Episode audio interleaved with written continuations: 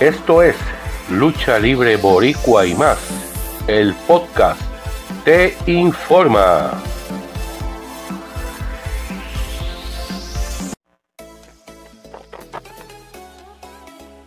La marca NXT presentó su evento In Your House el pasado sábado 4 de junio. Aquí varios de los resultados. Braun Breaker venció a Joe Gacy deteniendo el campeonato de NXT. The Great Brothers derrotaron a Pretty Deadly ganando el campeonato en parejas. Mandy Rose venció a Wendy Shaw reteniendo el campeonato femenino.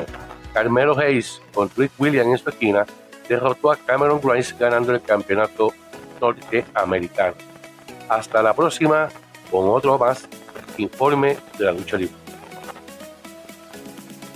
Gracias por escucharnos. Les recordamos que también pueden escucharnos a través de Spotify, Google Podcast, Breakers, entre otras plataformas.